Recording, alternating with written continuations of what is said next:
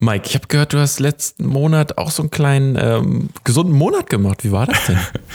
äh, das war äh, gesund und aufopferungsvoll. Ähm, Warum- aber ich bin froh, hast dass du es vorbei gemacht? ist. Ach ja, hier äh, weiß ja Isolationskram und Weihnachten und dann war ich irgendwie letztes Jahr mal so einen Monat ein bisschen, bisschen krank und dann machst du irgendwie weniger Sport und isst nur Blödsinn und das wollte ich einfach ein bisschen wieder runter haben und ein bisschen fitter werden. Also die Corona-Funde loswerden. Genau, genau. Ein Monat hast du das gemacht. Ja, ich habe extra den kürzesten ausgewählt. Okay, na, ein Monat klingt auf jeden Fall schon mal ziemlich heftig. Und wir haben jetzt hier, glaube ich, jemanden, der, der macht sowas täglich oder also, also wöchentlich. Experimente. Ja, ich bin ganz gespannt. Ich auch. Dann lass direkt mal reinstarten. Der Redseligcast mit Nils und Mike. Heute mit Filmemacher und YouTuber Joseph the Changeman. Hallo, liebe Leute da draußen. Äh, wir sind heute mal wieder zu dritt. Äh, wie so oft ist der Nils dabei. Moin, Nils. Moin, moin. Und wir haben den Josef the Changeman da. Hi. Hallo. Das erste Mal, dass ich in einem Podcast bin, wo man mit liebe Leute begrüßt wird. Back in the 90s. Oh ja, ja, ja, wir sind total retro. Wir machen das erst zum, ich weiß gar nicht, was ist das jetzt, 26. Mal oder so. Ähm, ja, gut. Ja, da, äh, wir versuchen, wir versuchen jede, alle zwei Wochen jede Folge fresh zu bleiben, aber ja, wie das so ist, dann kommen die Floskeln doch raus. Ähm, was, was ist gerade, äh, bist du gerade in irgendeinem Selbstexperiment? Ist dein Selbstexperiment, ich mache jeden Tag meinen Podcast mit, zum Beispiel im März? Nee, aber das könnte es diese Woche locker sein. So viel zu tun. Ja, nee, nächste Woche geht es erst weiter mit dem nächsten. Jetzt aktuell ähm, mache ich ein ähm, eins dieser Zwischenvideos, wo ich gucke, wie sieht es denn aus, was sind die Langwirkungen, die Langzeitnachwirkungen der letzten Experimente aus den letzten ähm, ja, aus dem letzten Jahr. Also welche sind sechs Monate her und welche Nachwirkungen kann ich jetzt noch spüren? Und das Video bereite ich jetzt gerade vor, das kommt dann am 14. März. Ah, cool. Kannst du uns schon so einen kleinen, so ein klein- so eine kleine Preview geben? Was gibt's da von den Nachwirkungen so? Was hat dich noch, was steckt noch in dir? Naja, das ist, wäre ja genau der Videoinhalt, wenn ich euch jetzt die Preview gebe, ne? Naja, die Folge hier wird ja in der Zukunft ausgestrahlt, sprich, dein Video ist ja schon draußen. Also das Genau. werden ja dann ein paar Leute auch schon gesehen haben. Äh, Echt, ihr, ihr released nach dem 14. März? Du bist dran, kann ich dir ganz genau sagen. Also wir haben heute den 23.03. Zeitung in die Kamera halt. Ah. ja, es geht unter anderem darum, ob ich noch jeden Tag aufstehe und joggen gehe. Und Das findet ihr im Video raus. Sehr gut. Es ist ja zumindest der, der Schnee wieder weg. Das war ja sicherlich eine, eine willkommene ähm, Ausrede, um nicht jeden Tag joggen zu gehen. Ach, mit den Wetterbedingungen hatte das bei mir tatsächlich nicht so viel zu tun. Okay. Aber es war trotzdem unangenehm, ne? Weil ich jogge auch jed alle zwei Tage und es ist einfach schweinekalt und Ja.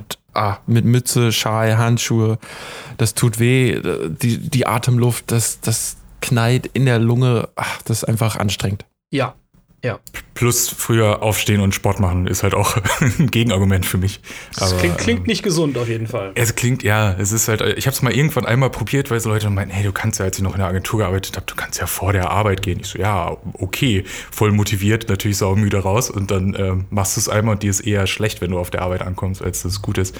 Aber ist wahrscheinlich alles eine Gewöhnungsgeschichte. Ja, ich glaube auch. Ähm, ja, aber irgendwie hört sich das so ein bisschen mit diesen, was hat das für Langzeitfolgen an, als würden wir uns in der aktuellen äh, Zeit bei irgendeiner Impfstoffstudie irgendwie äh, befinden. Ähm, wie, wie, ich sag mal, wissenschaftlich gehst du denn an diese Selbstexperimente ran? Also jetzt bei denen wird das ja wahrscheinlich sein, okay, ist ein halbes Jahr oder ein Jahr her.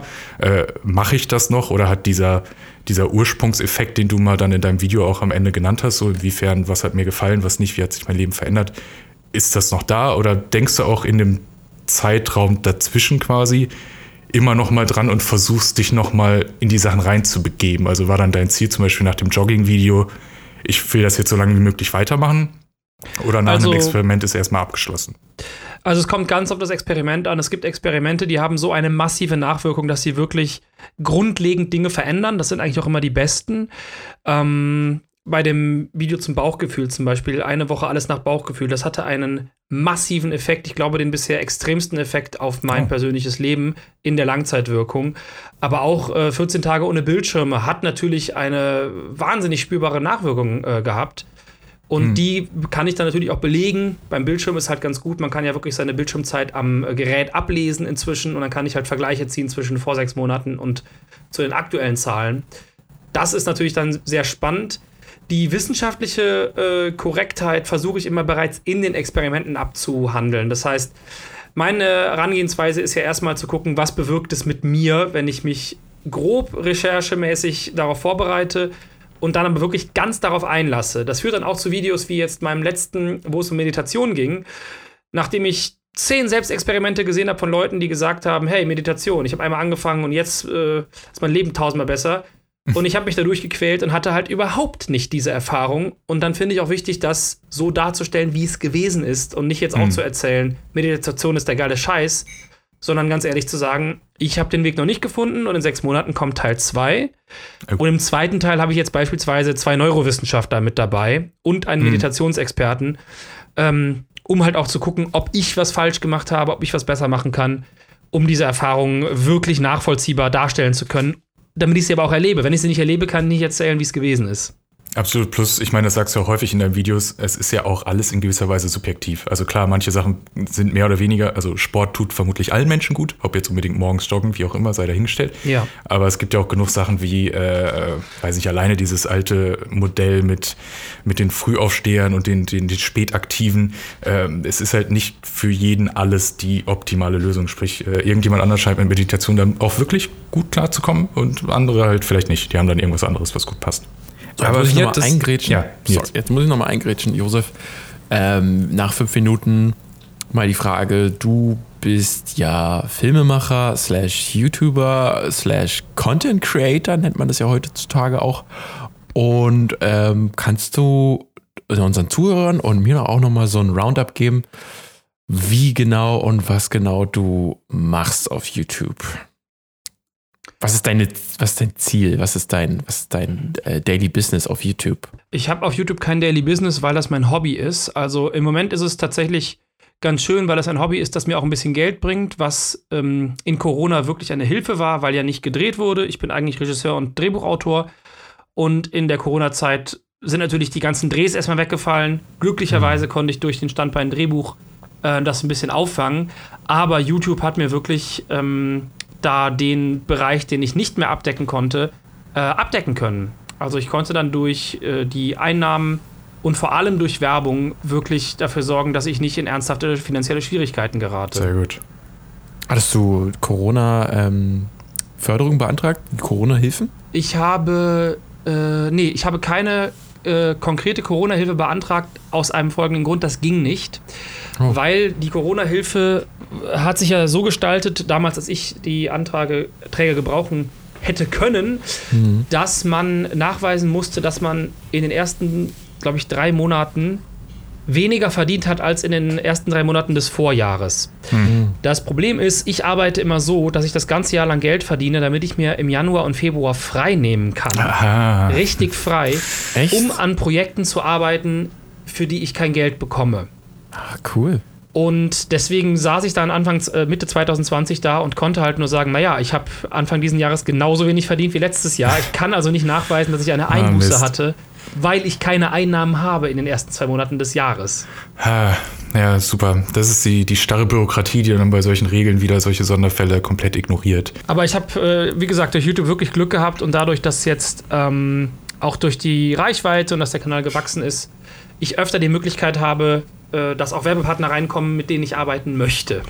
Ah, sehr, sehr schön. Und man sieht ja, du hast jetzt aktuell 189.000 Abonnenten auf YouTube. Mhm. Wie ähm, war das Anfang des Jahres oder vor, na, sagen wir mal, vor Corona?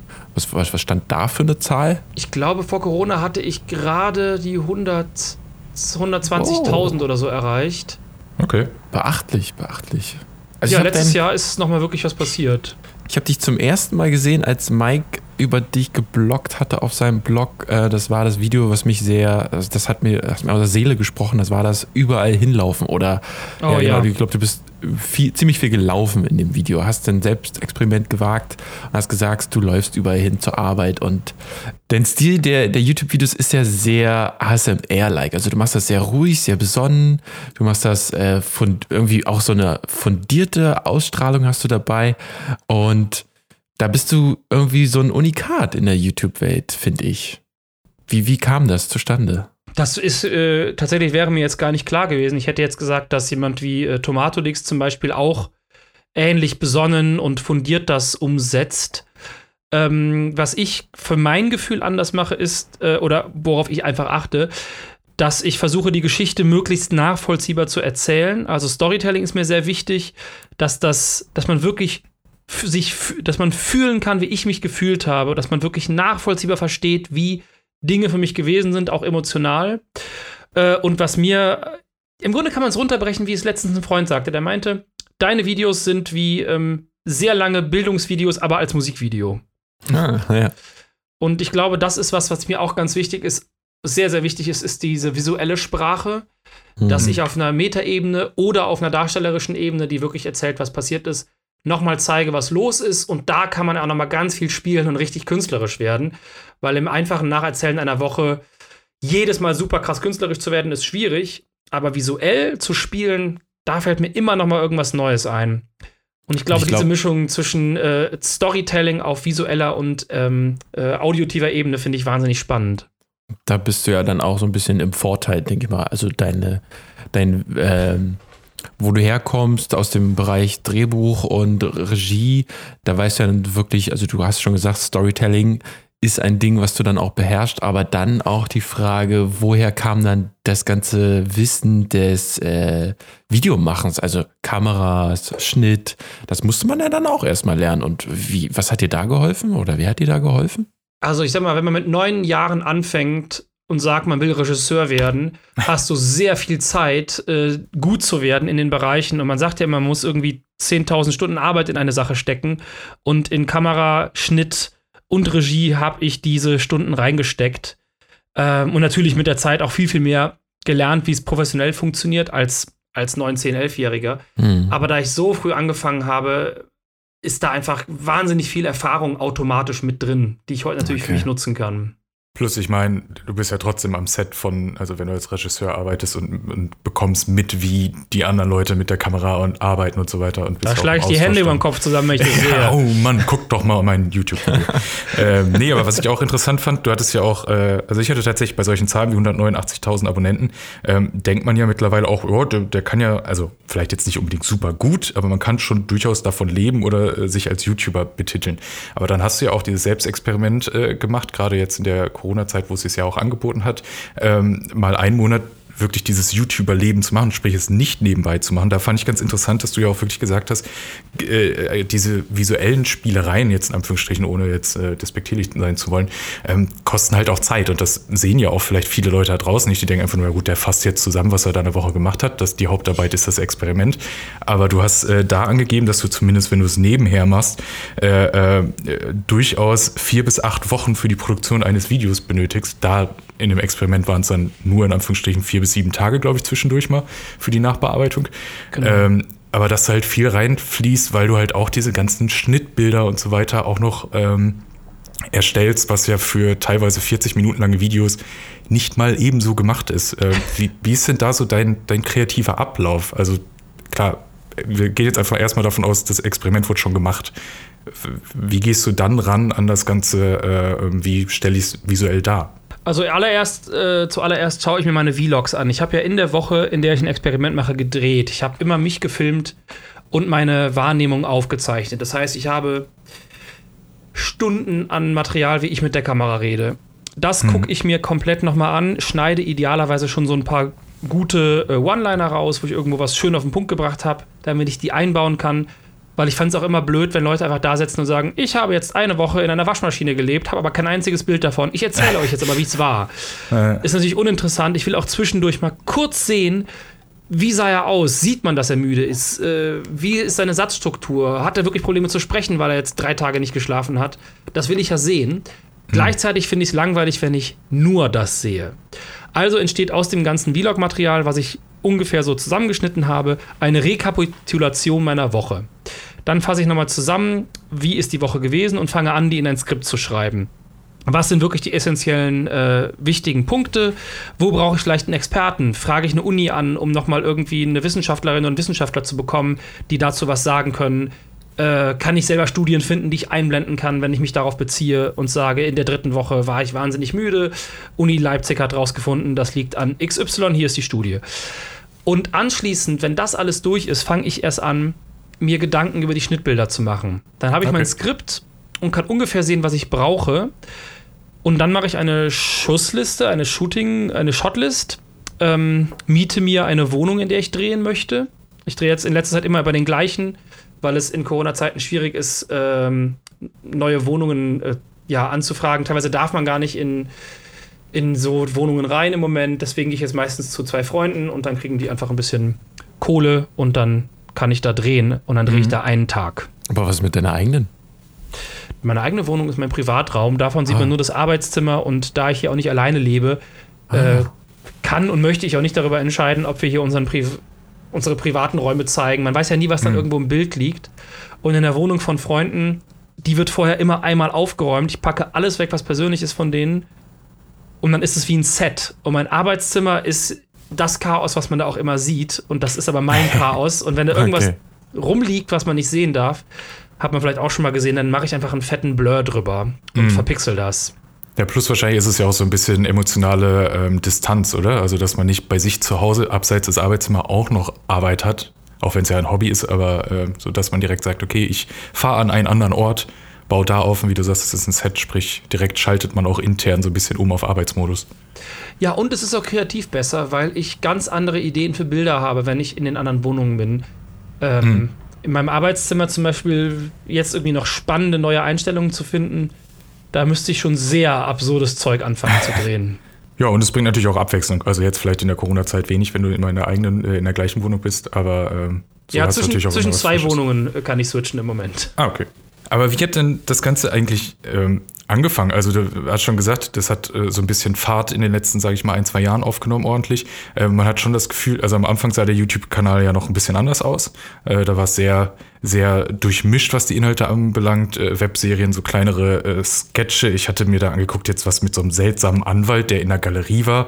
Äh, sehr, sehr lustig, aber auch sehr skurril. TV-Parodien, Hosentausch oder Blindenstraße und so weiter. Und dann kam ja 2016, ab 2016 die Selbstexperimente. Nee. Äh, was hat Ab 2018. 2018? Okay, dann habe ich, ich habe nämlich 2016 irgendwo äh, von dir aufgeschrieben, gesehen und mich dann noch gewundert, weil ich, das wäre nämlich eine Frage gewesen, weil das erste, was ich gefunden habe, war 2018, ob da eins gelöscht worden wäre. Aber gut, dann 2018. Dann hatte aber Tomatolix 2016 schon. Kam Ja. die Idee zufällig, die Inspiration dann über ihn oder äh, hast du es irgendwo anders gesehen und gedacht, mache ich auch oder von alleine? Äh, tatsächlich habe ich das bei ihm, ich meine, ich kenne äh, Felix ja auch schon lange und wusste, dass er das macht, aber ich hatte diese Idee von Selbstexperimenten gar nicht so im Kopf. Mein erstes Selbstexperiment war drei Monate ohne Spotify und es ist einfach nur entstanden, weil ich mir die Frage gestellt habe, wie äh, konsumiere ich eigentlich Musik? Warum höre ich Songs nicht mehr zu Ende? Früher habe ich CDs komplett durchgehört, was hat sich verändert? Und habe jetzt gedacht, jetzt nehme ich mal drei Monate, in denen ich jeden Monat nur ein Album höre und dieses eine Album bis zum Erbrechen. Wie verändert sich meine Wahrnehmung von Musik? Und das wollte ich dann super cineastisch visuell am Ende umsetzen in, in so eine Art Video-Essay. Das war auch die Idee. Und deswegen sind die ersten beiden Videos auch ein bisschen anders. Die sind auch etwas kürzer und wirklich Video-Essay-mäßiger. Und erst im dritten Video, ähm, vier Wochen ohne Spiegel, bemerkt man, glaube ich, die erste deutliche Veränderung in Richtung Selbstexperiment. Und ich weiß gar also irgendein amerikanischer YouTuber hatte noch mal so den letzten äh, Schub gegeben. Ich weiß Hm. aber gerade gar nicht mehr, wer das war. Ich hatte irgendein äh, amerikanisches YouTube-Video gesehen und dachte, so in der Richtung möchte ich das machen. Das war eine YouTuberin. Ah, das, jetzt fällt es mir gerade nicht mehr ein. Das war eine YouTuberin, die hat ein Video gemacht. Was hat die denn nochmal gemacht? Die hat irgendwas in der Familie gemacht und hat auch was ausprobiert und hat das über, ich glaube, das war nur 48 Stunden, aber es war halt mit schönen Bildern ähm, gemischt. Und ich dachte, das von der Herangehensweise finde ich gut, aber es müsste viel aufwendiger und viel professioneller sein. Und das, weil bei denen war das halt so, die hat irgendwie mal mit einer VHS-Kamera gedreht, mal mit dem Handy, hat so die Formate gemischt und das fand ich Okay. sehr spannend. Aber ich wollte auch, dass man wirklich diese visuelle Herangehensweise noch hat. Ich weiß gerade nicht mehr, wer das war. Das könnte ich rausfinden. Äh, und mit dem dritten Video, mit dem äh, Spiegel, äh, ist es dann auch erst losgegangen, weil die ersten beiden sind nicht besonders gut gelaufen damals. Die haben sich nicht so gut geklickt. Okay. Und dann wusste ich auch nicht, ob ich das weitermachen will. Und eigentlich war das ja auch nur Füllmaterial bis zur nächsten Webserie. Aber das Video mit dem Spiegel ist dann völlig abgegangen. Das ist dann mein erstes Video mit einer Million Klicks gewesen. Uh, nice. Und mittlerweile ist der Kanal ja schon äh, relativ monothematisch geworden, oder? Hast du davor noch irgendwas aufzu, aufzubrechen? Also das Problem liegt leider äh, an YouTube, weil YouTube hat alles, was ich hochgeladen habe, was nicht in die Richtung Dokumentation oder Selbstexperiment ging. Abgestraft. Ähm, ja, eigentlich stimmt das auch nicht. Es wurde nicht abgestraft, sondern wenn den Zuschauern vorgeschlagen wurde, hier ist eine Webserie, hier ist eine ähm, Folge von einem alten Format, das du vielleicht noch nicht kennst, die haben es nicht geguckt. Mhm. Und jedes Mal, wenn ich sowas hochgeladen habe, hat das den gesamten Kanal runtergeschoben. Und irgendwann ist mir klar geworden, von den Abonnenten, die ich jetzt habe, über 70% kennen die ganzen alten Sachen nicht, deswegen gucken die die auch nicht. Und wenn ich jetzt anfange, alte Sachen hochzuladen, ähm, macht das einfach den Kanal wieder platt. Mhm. Und dann musste ich einfach die Entscheidung treffen, kann ich mich so sehr anfreunden mit den Selbstexperimenten und mit diesen ganzen Doku-Sachen, dass ich das zum Hauptthema mache oder nicht. Und dann habe ich angefangen, äh, Sachen, die ein bisschen abseits davon sind, auf den Zweitkanal zu schieben, den ich alle halbe Jahre auch mal erwähne. Und Aber dann es tut schon ein bisschen weh, oder? Es geht. Also, nee, also wehgetan hat es nicht, weil, also das mit den Webserien hätte ich halt gerne weiter gemacht, aber da muss man realistischerweise auch sagen, es ist wahnsinnig viel Arbeiten, kostet wahnsinnig viel Geld und mhm. ist ein bisschen verschenkt. Eigentlich braucht man dafür nämlich Sender, die das Geld investieren, um auch an der richtigen Stelle auszuspielen. Und zwar nicht auf einem YouTube-Kanal, sondern auf einem Sender, auf einem mhm. Streaming-Portal, wo es besser hinpasst. Hier versackt es einfach nur. Und bei den anderen Formaten, also ich traue da jetzt keinem Format so richtig nach, ehrlich gesagt. Okay. Weil das, was ich jetzt gerade mache, bespielt alles, was mir Spaß macht. Äh, ich mache einen dokumentarischen Teil, ich kann recherchieren und ich hab, kann visuell mich komplett äh, austoben. Nils, du hast dich auch mal ausgetobt, richtig? Ich habe mich auch immer ausgetobt, weil ähm, ja, ich sehe auch gerade dein, dein meistgeklicktes Video aktuell. Da sind zwei, die, die betteln sich gerade so ein bisschen, aber Platz eins ist dein Video Sieben Tage Schweigen. Und das habe ich auch mal gemacht. Das habe ich 14 Tage lang gemacht. 14 oh, Tage lang habe ich länger gemacht. ja. 14 Tage lang habe ich geschwiegen mit einem Kumpel zusammen und wir sind ähm, mit dieser Challenge zusammen nach Japan gereist und durch Japan getingelt und jetzt die Frage, wie war es für dich? Also man kann sich natürlich jetzt das Video einfach angucken, aber was bleibt dir jetzt noch so im Kopf von sieben Tage Schweigen? Hast du es überhaupt geschafft? Und äh, ja, was, was ging da so in deinem Kopf vor? Weil man hatte natürlich ja, nur sich. Ich habe es geschafft und der findige Zuschauer hat natürlich in meinem Video vom 14.03. genau die Antwort auf diese Frage gefunden, weil das auch eins der langfristigen äh, Auswirkungen ist. Ähm, was ging meinem Kopf vor? F sehr, sehr, sehr, sehr viel. Also hätte ich das irgendwie schon mit Meditation verbunden, wäre es vielleicht ein bisschen besser gelaufen. So war es ein wahnsinniger Strudel von ähm, Erinnerungen und, und, und Emotionen die von allen Seiten irgendwie hochkamen und alles, was durch Lautstärke und Ablenkungen über viele Jahre unterdrückt war, hat sich den Weg nach oben gebannt. Das glaubt man gar nicht, ne, was da alles passiert mit einem selbst. Ich habe das auch, ähm, also bei mir war noch die, die, die Besonderheit, dass man in einem fremden Land war und dann mit Eindrücken wirklich vollgeschissen wurde und man darüber nicht reden konnte. Und bei dir war es so ein bisschen dann der Alltag oder das, das bekannte Umfeld, wo man dann versuchen musste, nicht auszubrechen, nehme ich an, oder? Naja, also ich hatte das Problem mit dem Ausbrechen gar nicht, sondern einfach wirklich, dass ganz, ganz viel von früher hochkam und man einem bewusst geworden ist, ich, ähm, es gibt viel Unerledigtes. Es gibt viele Dinge, denen es vielleicht gut tun würde, wenn ich mich denen mal mehr widmen würde. Also Zum das, Beispiel?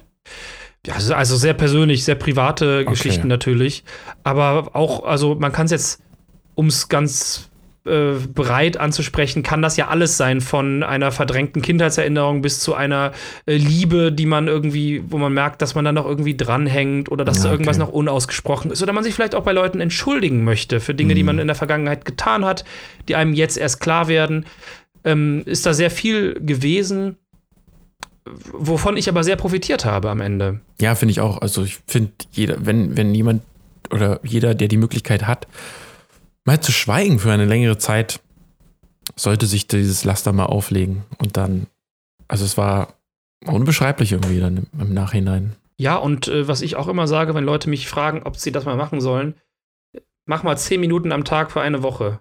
Da ist schon so viel los. Man muss nicht direkt sich eine Woche nehmen, weil das ist ja auch okay. teilweise nicht realisierbar neben der Arbeit, aber ja. einfach zehn Minuten am Tag, einmal die Woche, dich hinsetzen und durch nichts ablenken lassen, ist schon was, was dem modernen Menschen wahnsinnig schwer fällt.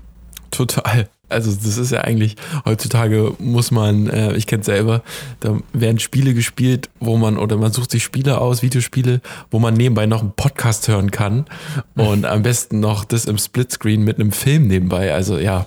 Ja, du nimmst sich, nichts mehr richtig wahr. Genau, genau. Man checkt das gar nicht mehr mit und ja.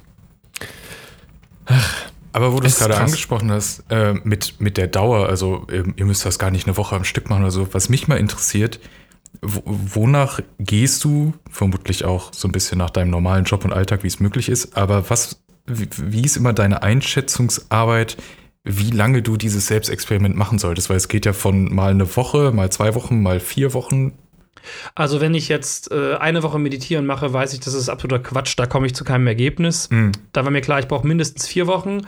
Und jetzt habe ich nach dem Experiment gemerkt, ich brauche mindestens sechs Monate, weil ich habe oh. nicht diese, also ich habe einfach viele Sachen gemerkt, die funktionieren, die nicht funktionieren.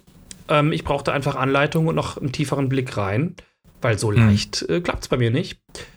Ähm, und bei der Geschichte mit dem Spiegel, vier Wochen ohne Spiegel, war mir auch klar, eine Woche ist ganz interessant, aber reichen vier Wochen, um das eigene Gesicht zu vergessen? Das wollte ich mhm. eigentlich rausfinden. Mhm, spannend. Das heißt, ich gucke einfach immer, je nach Thema, es ist einfach eine eigene Einschätzung. Manchmal verlängere ich Sachen auch. Also ist, ich weiß gar nicht mehr, bei welchem es war. Es gab auch schon ein Experiment, da wollte ich eigentlich nur eine Woche machen und habe dann im Experiment äh, auf vier Wochen verlängert. Weil okay. mir die äh, Auswirkung noch nicht stark genug war, ich aber schon gemerkt habe, es gibt eine. Und verkürzt auch in die andere Richtung. Also ich weiß, du hast welche abgebrochen, dazu hattest du ja auch mal ein Video gemacht, aber hast du auch mal was von 4 auf 2, weil du dachtest, okay, ich hab's jetzt schon? Nee, verkürzt habe ich noch nicht und 4 auf 2 würde ich auch nie machen, weil das ist einfach ein scheiß klickbarer Titel. Also zwei Wochen klingt nicht gut, da musst du direkt einen Monat machen oder eine Woche. Also ich, ich habe also noch nie irgendwas gehabt, wo ich dachte, nach zwei Wochen habe ich das, äh, da würde ich SEO so SEO-mäßig gegen argumentieren und weiter durchziehen. Du bist ja im, im YouTube-Bereich oder im, im Netzwerk, im, im YouTube-Netzwerk natürlich jetzt auch nicht unbekannt durch deine Abonnentenzahl, aber auch bei anderen YouTubern. Da jetzt auch die Frage direkt, wie kam es dann, wie, wie bist du in den Kreis gekommen? Liegt es an deiner Vergangenheit, dass du ja dann auch viel schon als Drehbuchautor hinter den Kulissen aktiv warst? Oder wie, wie bekommst du in deinen Videos dann äh, andere große deutsche YouTuber einfach so in dein Video rein kooperiert? Ich bin einfach schon sehr lange auf der Plattform. Das heißt, ich kenne einige Leute einfach schon lang bevor sie bekannt waren. Äh, Mai zum Beispiel kannte ich, bevor sie einen YouTube-Kanal hatte. Also das sind, oh. äh, sind äh, einfach ganz alte Freundschaften bei vielen vielen Leuten, die einfach jetzt sehr bekannt und sehr groß geworden sind.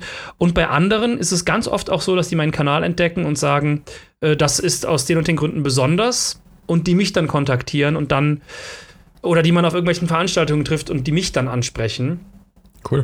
Und inzwischen ist es natürlich so, dass ich jetzt eine Größe habe, mit der ich auch die Möglichkeit habe, Leute anzusprechen. Das heißt aber noch lange nicht, dass alle antworten. Hm. Ja, aber cool, da merkt man mal wieder, dass sich doch ähm, Originalität und Qualität dann am Ende immer durchsetzt, weil äh, es gibt ja doch auch genug Leute, die, äh, die haben auch Erfolg mit, mit vermutlich deutlich einfacher und schneller gemachten Inhalten.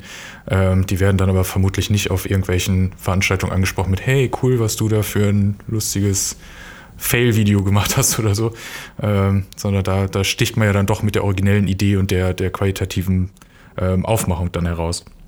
Ja, das ist immer zu hoffen, aber ich glaube, man muss ein bisschen beides bedienen. Originalität alleine reicht am Ende auf dieser Plattform leider nicht aus. Äh, man muss sich trotzdem einigermaßen an diese ganzen technischen Gegebenheiten anpassen. Klar. Zum Beispiel ähm, würde ich weiterhin 1000 Formate hochladen und nicht mich auf diesen monothematischen Inhalt einlassen, wäre mein Kanal mit Sicherheit nicht so groß, wie er jetzt hm. ist. Und würde ich äh, viel mehr Videos hochladen, und ähm, ja, noch ein bisschen reißerischer sein, wäre er wahrscheinlich wesentlich größer, als er jetzt ist. Das wär, ist mit Sicherheit so, ne? Also dann wäre natürlich äh, Wetzel irgendwie dann jede Woche, ja, ganz klar, ein Video, dann wären die Zahlen natürlich und die Werbepartner da sehr scharf drauf, mit dir noch mehr Geld Der Algorithmus halt vor allem, ne? Das also. auch, ja. Das, ich merke es auf jeden Fall, es hilft immer, wenn man ähm, die Upload-Zahlen mal wieder ein bisschen hochjagt. Andererseits passieren aber auch Dinge wie zum Beispiel, ich lade acht Wochen nichts hoch und mein Kanal hat äh, die höchsten Klicks, die er je hatte. Hm. Also ich blicke okay. da manchmal auch nicht durch. Das war jetzt im, ähm, ich glaube Ende Januar oder so, ist der auf einen Klick hochgekommen äh, nachdem sechs Wochen lang nichts kam. Ja, aber manchmal ist das, dann irgendwie ein Video, ähm, sei es waren irgendeine sechs- aktuelle. Ge Sechs Videos ja, sind gleichzeitig angezogen. Ja, aber manchmal ist es das ein Video oder mehrere aufgrund irgendwelcher aktuellen Themen, warum auch immer, die Leute suchen danach, auf einmal klickt es ordentlich, es wird vom Algorithmus mehr in die Empfohlenlisten gepackt und sobald du natürlich neue Abonnenten dazu bekommst, kriegen die deine alten Videos ja auch angezeigt, dadurch kann wieder ein anderes altes Video auch anziehen. Also manchmal hat man dann, es hat halt auch ein bisschen mit Glück dann tatsächlich zu tun. Genau. So, und jetzt dann noch die Frage YouTube. Wir sind heute so total im YouTube-Netzwerk-Thema, wahrscheinlich für sehr viele neue YouTube-Neulinge doppelt mo- gemoppelt, sehr interessant. Äh, man kann ja ähm, Kanäle Mitglieder werden, man kann die subscriben bei YouTube. Ähm, aber du hast dich für Patreon entschieden. Oder kannst Ja. du dich nur für Patreon äh, entscheiden? Oder wie, wie Mhm. war das? Nein, ich kann mich auch für YouTube entscheiden, aber der Share ist, äh, fand ich nicht angebracht. Okay.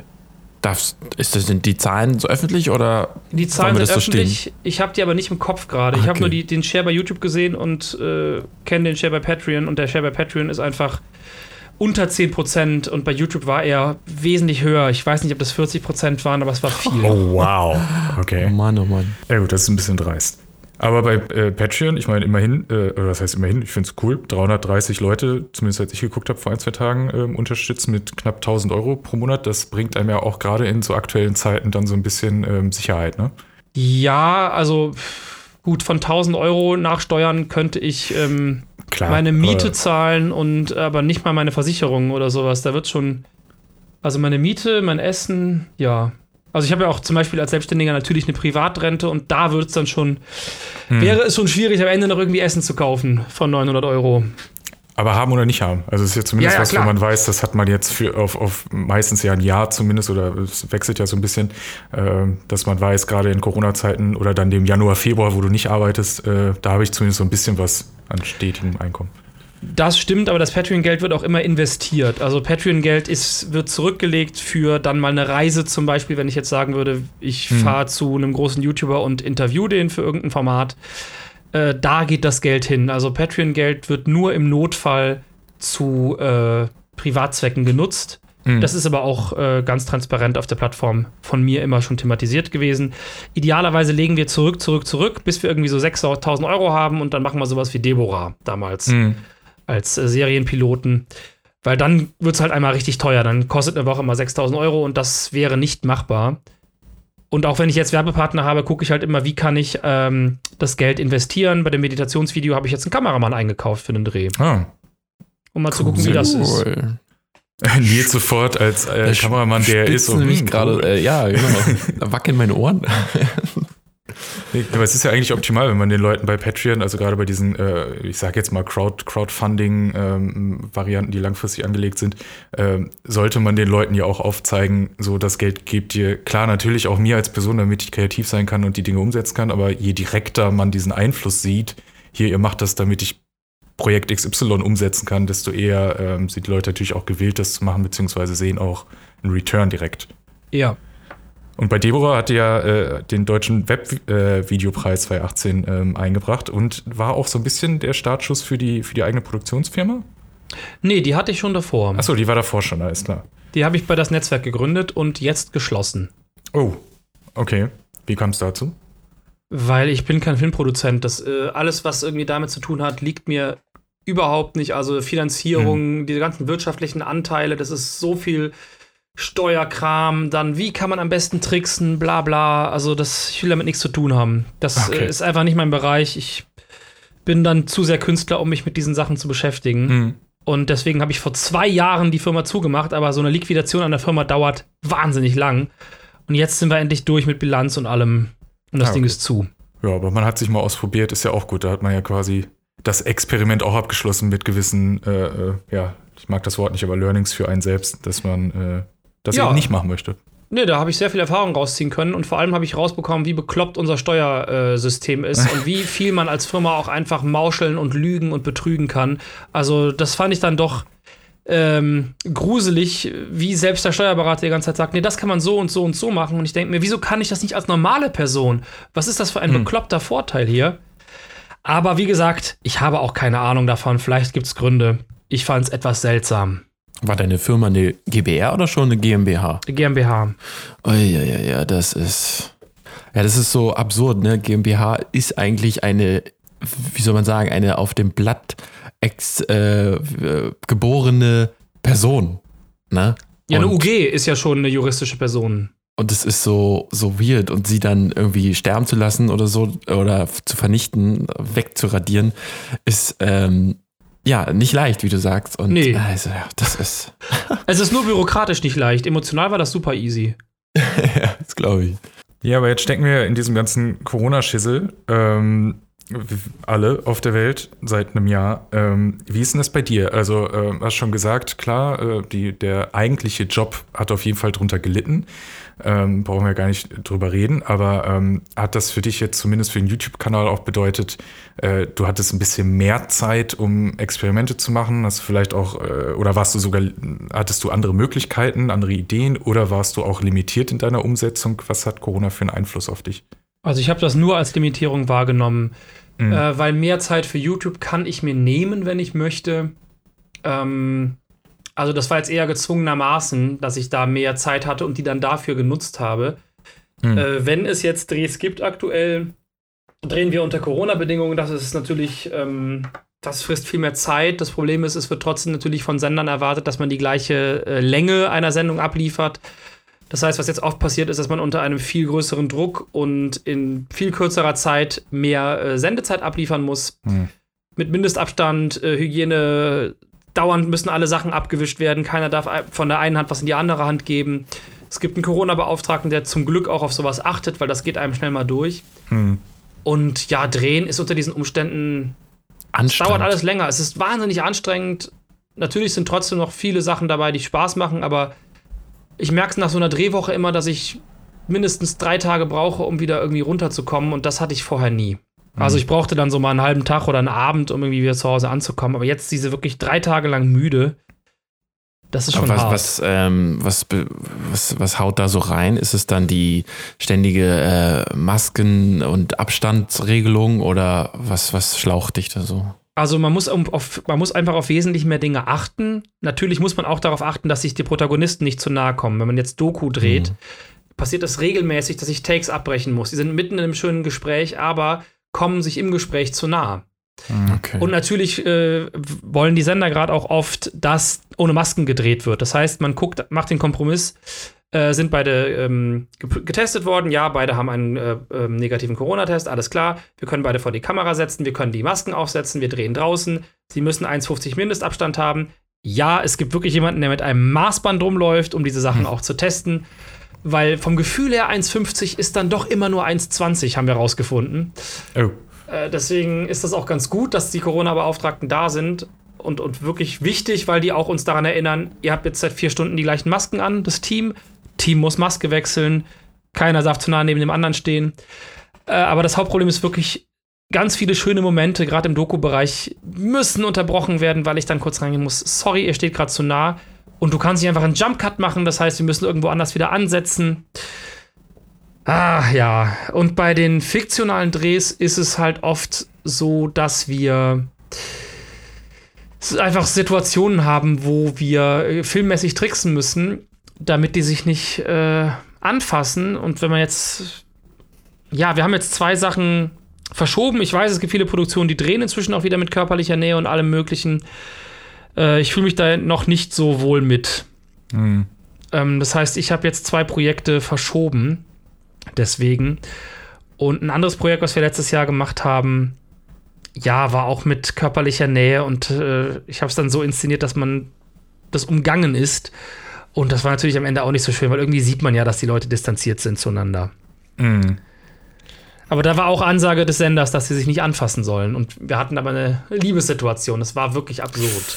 Äh, schwer. Ich habe das irgendwie äh, von Freunden gehört, die, äh, natürlich nur von Freunden, die GZS zu gucken und meinten, es äh, wäre total banal, vor allen Dingen in dieser Anfangszeit, als es ja alles noch ein bisschen radikaler war und man noch eher diesen halben Meter mehr Abstand gemacht hat als zu wenig, äh, dass da Leute, ja, Liebesszene, siehst du natürlich keine, keine aktive mehr, sondern nur noch danach, wie die eine Person schon aus dem Bett gestiegen ist, damit du diesen Abstand hast und äh, jemand reicht der anderen Person was, du weißt aber, das ist nur über den Schnitt irgendwie gemacht und die stehen, weiß nicht, quasi eine Person, ja, ich gehe jetzt, ich gehe jetzt auf Weltreise für ein halbes Jahr. Ja, okay, tschüss, steht so fünf Meter entfernt, keine Umarmung und so, das ist total surreal. Aber die haben es gleichzeitig ja auch nicht thematisiert, ne? Ich glaube, das war da, ja. daran so komisch. Also Corona gab es dann in der Welt nicht, nur genau. die Abstände. Aber was irgendwie surreal heutzutage ist, ist, wie surreal es wirkt, wenn man wieder normale Aufnahmen sieht. Also wenn man alte Aufnahmen von vor irgendwie zwei, drei Jahren sieht und, oh, da sind so viele Menschen, die umarmen sich. Das ist ja alles, äh, ja, das stimmt. wie normal dieses Besondere geworden ist. Josef, wollen wir nochmal über deine, ich muss da unbedingt nochmal drauf äh, ansprechen oder darauf zurückkommen, über deine Anfänge reden. Damals, 2000, im Jahr 2000 kam nämlich ein Film raus, wo du mitgespielt hast. Mhm. Gibt's da noch, also der Film lautet Crazy, wie viele kennen ihn. Und äh, habt ihr da noch so eine alte äh, Nostalgie-WhatsApp-Gruppe oder äh, jedes Jahr mal so ein, oder zu Jubiläumsdatum so ein, so ein äh, Treffen, wenn es denn möglich ist? Oder wie ist jetzt so die aktuelle Zeit dazu? Oder also, nee, WhatsApp-Gruppen, es gab's ja alles damals nicht. Also wir, das war ja vor Smartphones. Also, ja, ja, aber heute. Heute gibt es da heute vielleicht noch so eine, so eine kleine äh, Welcome Back Partys, weil der Film nee. hat ja doch, ist ja, es ist ja Teil der, der deutschen Filmgeschichte relativ schnell dann geworden. Also Welcome Back Partys gibt's, gibt's da nicht. Man trifft sich halt beruflich immer mal wieder. Ähm, letztes Jahr, als der Film 20 geworden ist, gab es nochmal so einen großen Instagram-Post vom Regisseur, von einigen Schauspielern, die das nochmal auf Instagram besprochen und thematisiert haben und ihre Erinnerungen daran geteilt haben. Ich hatte das ja schon vor ein paar Jahren mal gemacht, als der Film, glaube ich, 15 geworden ist. Äh, deswegen habe ich das jetzt nicht nochmal gemacht. Äh, ja, manchmal, selten äh, schreibe ich noch mit Robert Stadelober. Ähm, aber so richtig in Kontakt ist man dann nicht geblieben. Ich meine, ich war da 15, das ist auch ähm, 14, 15, bin 15 geworden während der Dreharbeiten. Mhm. Es ist, glaube ich, auch einfach keine, vielleicht nicht unbedingt eine Zeit, wo man die Selbstsicherheit hat, da im Kontakt zu bleiben. Ja, mit, die anderen waren ja viel älter als ich. Äh, nee, hat es in der Form nicht gegeben. Hm, schade.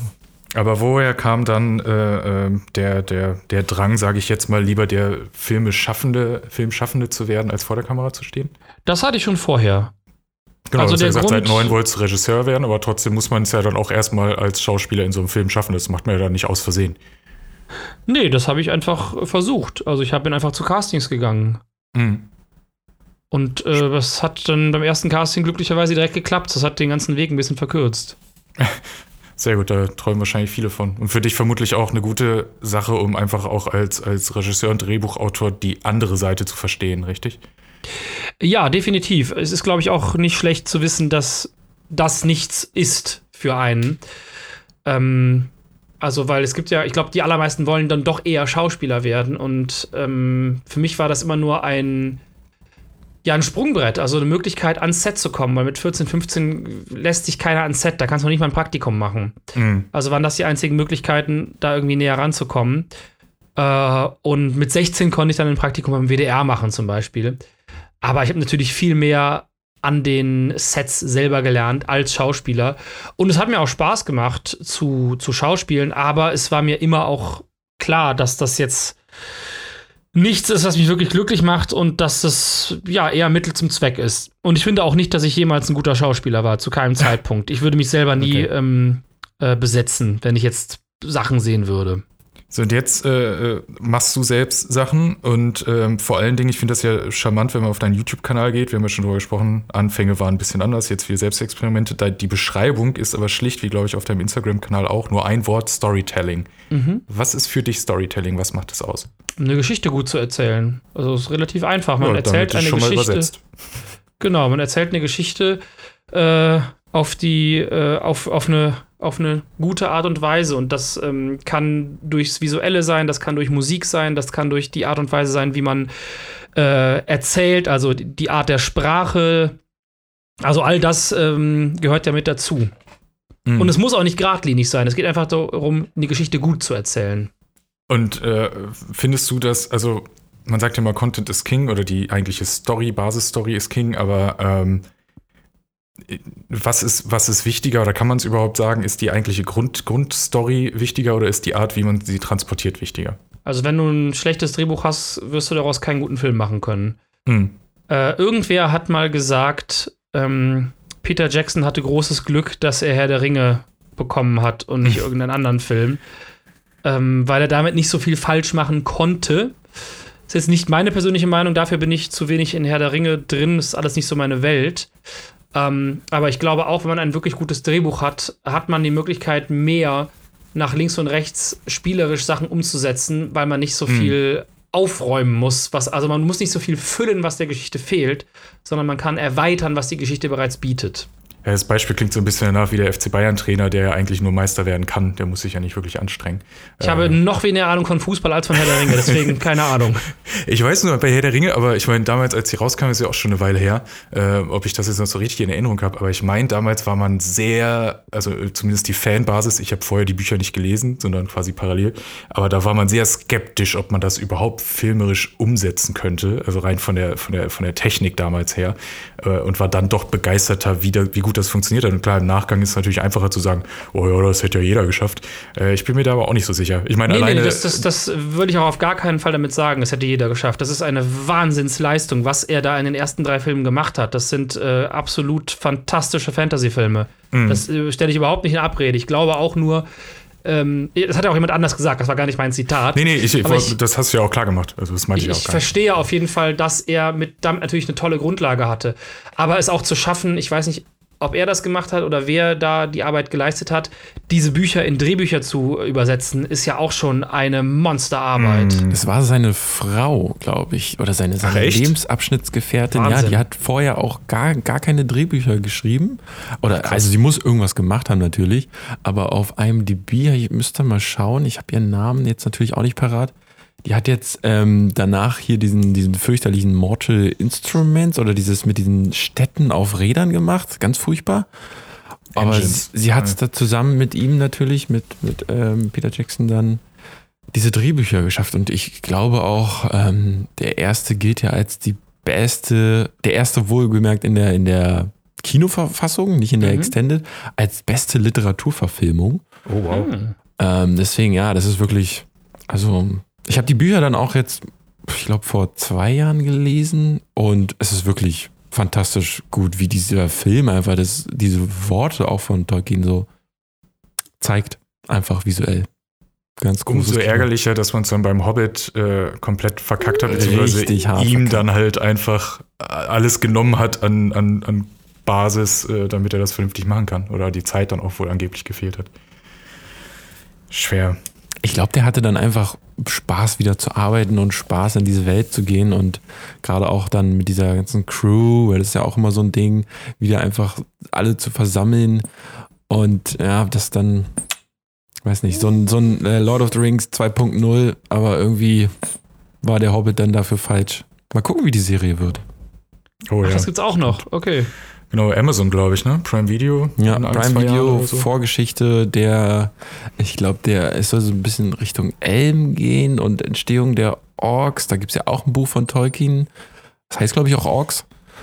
Ähm, und es gibt ja auch einfach, ja, diese ganze, vor tausend Jahren, diese ganzen Geschichte da äh, mit diesen ganzen Vorkönigszeiten und so. Das ist ja riesengroß. Das ist ja endlos. Das ist so krass, dass das alles aus dem Kopf eines Mannes entsprungen ist. Also auch mit den Sprachen und so. Puh, Wahnsinn. Äh, was ist denn, Josef, bei dir ein Film oder eine Serie, wo du sagst, äh, das muss man mal gesehen haben, das ist richtig gut gemacht oder was schaust du gerade selbst? Äh, Utopia muss man mal gesehen haben. Hm. BBC ist richtig gut gemacht. Äh, leider gibt es nur zwei Staffeln. Danach haben die das äh, schändlicherweise abgesetzt. Ist eine wahnsinnig gute Serie. Utopia nicht das amerikanische Remake gucken, das ist einfach nur traurig und nicht irgendwelche anderen Serien. Utopia von, äh, auf jeden Fall von der BBC. Da, dann gibt's, weil es gibt inzwischen, glaube ich, vier Serien, die so heißen. Mhm. Aber nur die BBC hat das Original. Äh, das ist fantastisch. Natürlich Twin Peaks, äh, die dritte Staffel von Twin Peaks äh, ist wirklich Fernsehgeschichte für mich persönlich. Da wurde noch mal so viel Neues gewagt und umgesetzt. Die erste Staffel ist auch schön, die zweite Echt? Die nicht so interessant. Staffel hat es geschafft, nochmal gut ja. zu werden? Ich finde, die dritte Staffel ist die für mich persönlich, für meinen Geschmack, die beste von allen drei. Wir Ach, haben einfach nochmal. Da muss ich nochmal gucken. Eine ganz neue Welt aufgemacht. 18, ist, Im Grunde ist es ein 18 Stunden langer Film. Okay. und äh, für mich ist natürlich genau die Art von Kunstkino, die ich äh, auch wirklich mag, wo ganz viel Tolles drin ist. Und natürlich immer auch Sachen, die einem nicht so gefallen, aber insgesamt ist das für mich bis jetzt der Höhepunkt dieser äh, Serie. Ich habe die, die Serie damals dann gesehen, Staffel 1 und 2. Och, da war ich noch, das war 2000, ich glaube 13 oder so, noch auf Deutsch. Da habe ich noch nicht so viel im O-Ton geguckt. Das war ein bisschen cringy. Und dann habe ich den Film geguckt, der kam ja danach dann.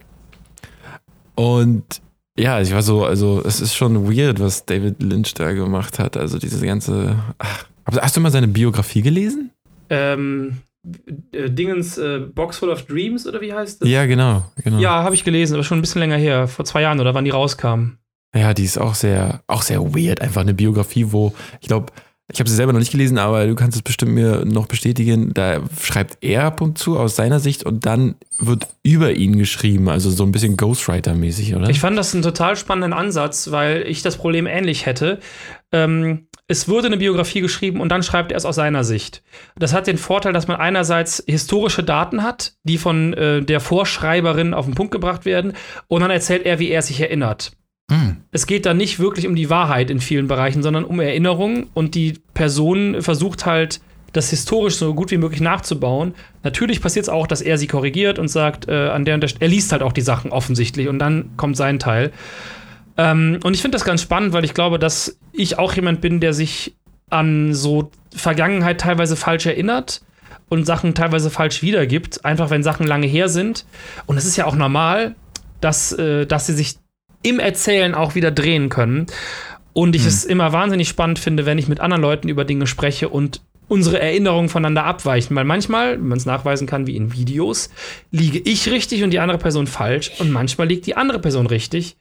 Also könnte ich auf Dinge, die lange in der Vergangenheit liegen und emotional irgendwie belastet sind, schwierig sicher zurückgreifen. Also, wenn es jetzt irgendwie die letzten zwei Jahre betrifft, okay, aber wenn es dann weiter nach hinten geht, wird es schwierig.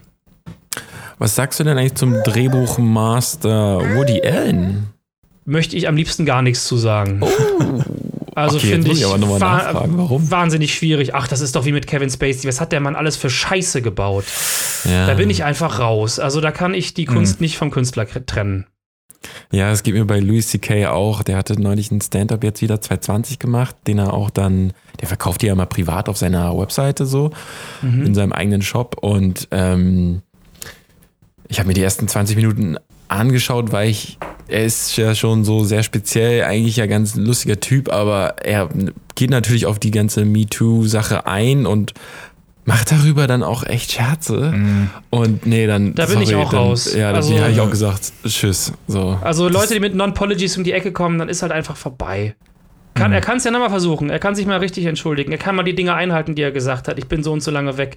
Aber so ist es halt alles, wirkt auch alles verlogen im Rückgang. Wenn man sagt, man geht jetzt mal eine Zeit lang weg und hört zu und kommt dann aber nach einer sehr kurzen Zeit wieder, geht auf die Bühne und haut wieder irgendwelche komischen Sprüche raus.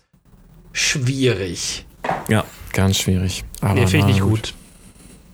Nee, finde ich auch nicht. War dann auch nicht mehr lustig. Mal gucken, was da noch so kommt.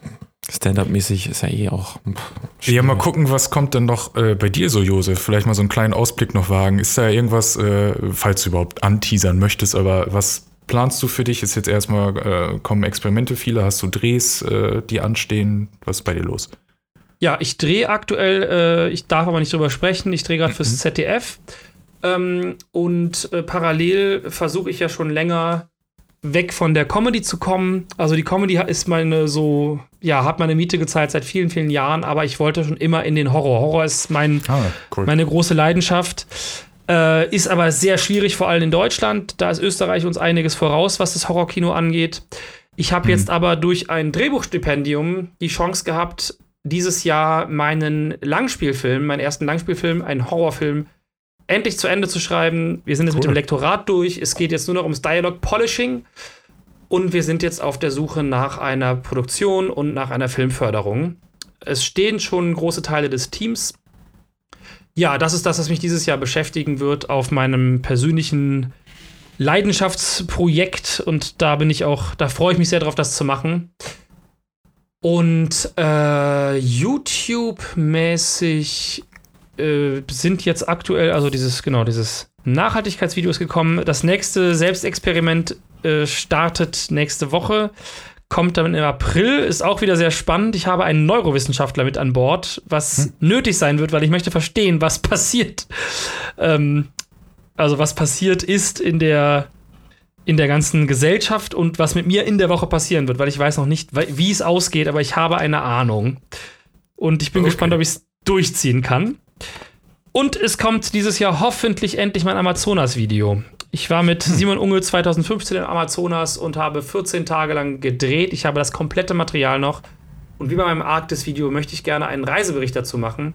Mhm. Das Problem ist, dass es sehr viel Arbeit. Also ich brauche da bestimmt sechs bis zehn Tage reine Schnittarbeit. Und die Zeit habe ich aktuell nicht. Und es ist auch ein Nischenthema. Also ich weiß, dass ich, wenn ich das auf YouTube raushaue, das nichts ist, wo ich davon ausgehen kann, da kommen bestimmt irgendwie 500, 600 Euro rein. Mhm. Es kann halt sein, dass es versackt. Ich mache das aber halt für mich, genau wie mein Arktis-Video, weil ich das einfach sehr gerne machen möchte.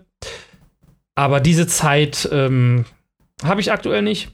Ach, und noch was, da freue ich mich auch sehr drauf. Ich habe letztes Jahr zwei Hörspiele geschrieben. Ähm, mhm. Sind beide in, also das eine wird wahrscheinlich dieses Jahr produziert, bei dem anderen weiß ich es nicht genau. Da habe ich nur als Autor gearbeitet, aber ich habe jetzt die Chance bekommen, ein Horror-Hörspiel zu schreiben. Uh. Und das ist jetzt endlich durch, weil ich werde halt immer als Comedy-Autor angefragt und dann fragen die einen oft, wenn die sehr zufrieden sind mit der Arbeit, was willst du eigentlich selber machen? was ist dein Wunschprojekt? Komm, wir finanzieren dein nächstes Projekt und dann kommst du halt um die Ecke und sagst, jo, ich habe hier eine Gegenteil. Idee, es ist Horror.